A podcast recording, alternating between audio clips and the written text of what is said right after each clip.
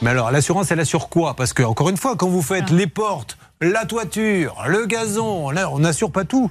Alors, j'ai pas vu électricité, j'ai pas vu plomberie. Et voilà, c'est J'ai vu ça. que le gros œuvre. Et c'est pour ça que ne vous contentez pas d'avoir une attestation, règle d'or de maître Novakovic.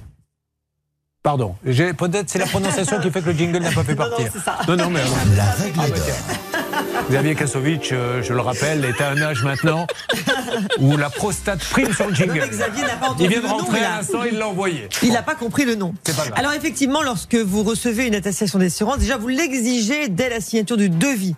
Une fois que vous signez le devis, que vous avez l'attestation, vous appelez l'assurance pour vérifier si ça correspond bien au chantier qui est prévu. Et dans tous les cas, c'est marqué sur l'attestation, Ouais. donc l'activité qui C'est correspond. super important au parce chantier. qu'on est en confiance, on se dit waouh, il est assuré, tout va bien, mais en fait, il est assuré par exemple que pour le carrelage et il vous fait aussi la toiture, donc n'hésitez pas à donner un petit coup de fil.